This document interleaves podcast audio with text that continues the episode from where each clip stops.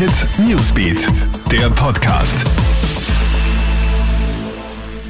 Schönen Sonntagmorgen, ich bin Madeleine Hofer aus der Krone Hit News Redaktion und das ist ein Update für den Start in den Tag.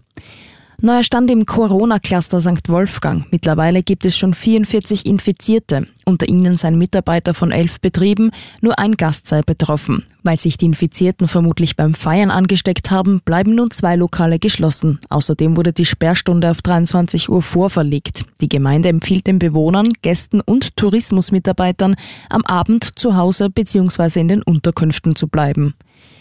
Vier Tote bei Kleinflugzeugabsturz in der Schweiz. Unter den Todesopfern sind auch zwei Österreicher. Das Unglück ist im Gebiet der Gletscherspitze oberhalb von Platten im Lötschental passiert, wie die Kantonspolizei Wallis mitteilt. Am Unfallort ist ein Feuer ausgebrochen. Feuerwehr und Rettungskräfte konnten nur noch den Tod der Flugzeuginsassen feststellen.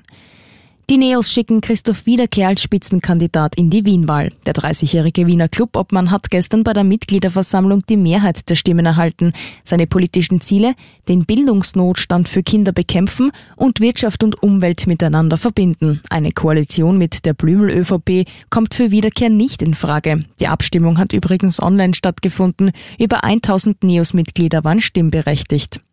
Und die Briten sollen jetzt abspecken. Allein in England sind fast 63 Prozent der Erwachsenen zu dick. Und das kann viele Erkrankungen fördern. Auch das Sterberisiko bei Covid-19 steigt laut Untersuchungen dadurch an. Die britische Regierung will nun mit einer großen Kampagne die vielen übergewichtigen Briten zum Abnehmen motivieren. So muss etwa auf Bierdosen und Weinflaschen der Kaloriengehalt des Getränks verzeichnet sein. Außerdem soll Werbung für Junkfood im TV erst spät abends erlaubt sein.